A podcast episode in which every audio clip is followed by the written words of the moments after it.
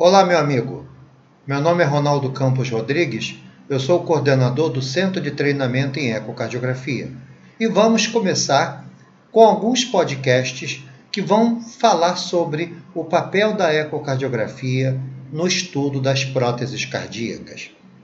Muitos cardiologistas acham que o eco transesofágico é o único exame capaz de estudar o funcionamento da prótese cardíaca. Nós sabemos que o eco transesofágico ele é muito superior ao eco transtorácico na avaliação das principais complicações da prótese cardíaca, principalmente quando falamos dos processos de endocardite de prótese, devido à baixa sensibilidade que o eco transtorácico tem na avaliação da infecção na prótese cardíaca.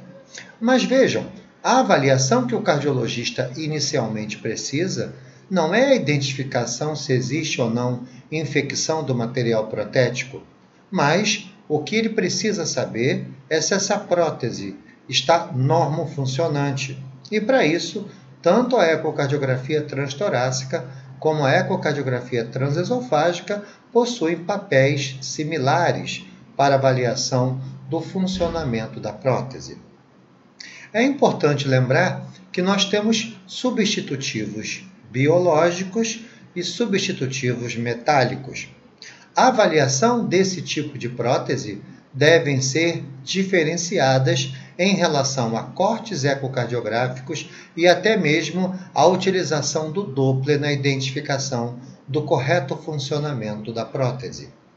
Vejam, a prótese cardíaca é um elemento externo ele é colocado substituindo uma válvula nativa. E por isso, nós temos que entender que, na grande maioria das vezes, quando colocado uma prótese cardíaca mecânica ou metálica, o material não é material biológico.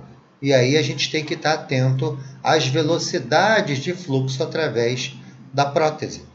Então vejam, assim que o ecocardiografista começa o exame de uma prótese cardíaca, ele precisa inicialmente identificar o tipo de prótese. É uma prótese biológica, também chamada como prótese tissular, ou é uma prótese mecânica, também conhecida como prótese metálica? Uma vez identificado o tipo de prótese, é importante lembrar algumas considerações em relação ao local onde vai se implantar a prótese. Vamos imaginar que eu vá colocar uma prótese biológica em posição mitral. É importante lembrar que quando o cirurgião implanta uma prótese biológica em posição mitral, há uma necessidade, após a implantação e após o estudo, se avaliar se essa prótese foi normalmente implantada.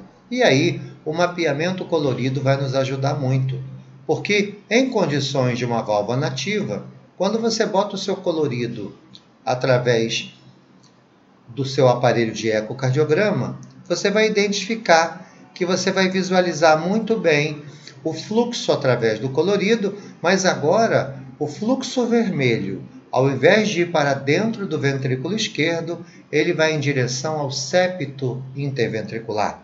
Isso é uma condição fisiológica. É assim que nós devemos identificar o mapeamento colorido da prótese biológica em posição mitral. Lembrando, né, que as próteses biológicas, elas podem ser stented, quando nós temos os stents, ou stentless, quando nós não temos as hastes. Então, é importante que todos esses detalhes sejam cuidadosamente observados ao se realizar o estudo da prótese cardíaca.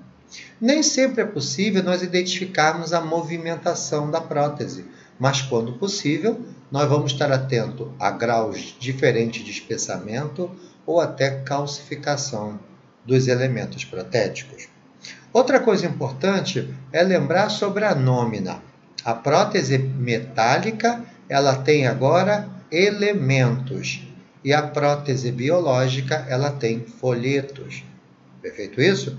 Então, já identifiquei que é uma prótese, já sei que é uma prótese em posição mitral ou posição aórtica, que são as mais comuns, e já sei que é um substitutivo tissular ou um substitutivo mecânico. E aí, através da ecocardiografia, nós vamos identificar se existem marcadores ecocardiográficos de uma prótese estenótica ou até mesmo de uma prótese insuficiente. E aí, os novos podcasts à frente vão falar separadamente sobre a prótese em posição mitral e a prótese em posição aórtica.